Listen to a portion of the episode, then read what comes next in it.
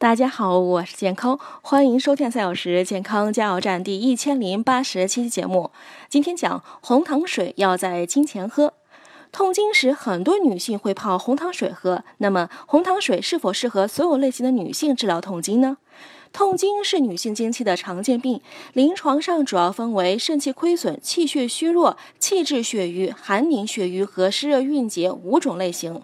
红糖呢，性味温润，味甘甜，入肝经和脾经，具有益气、助脾化食、补血化瘀等功效，还兼具散寒止痛的作用。女性若因受寒导致心经不利、痛经、月经暗红、腹部冷痛，可喝些红糖水，起到缓解和治疗的作用。在经期前几天喝红糖水呢，能在一定程度上减轻痛经的症状。经期喝呢，主要起到驱寒的作用。要注意的是，阴虚内热、消化不良者和糖尿病患者不宜使用红糖。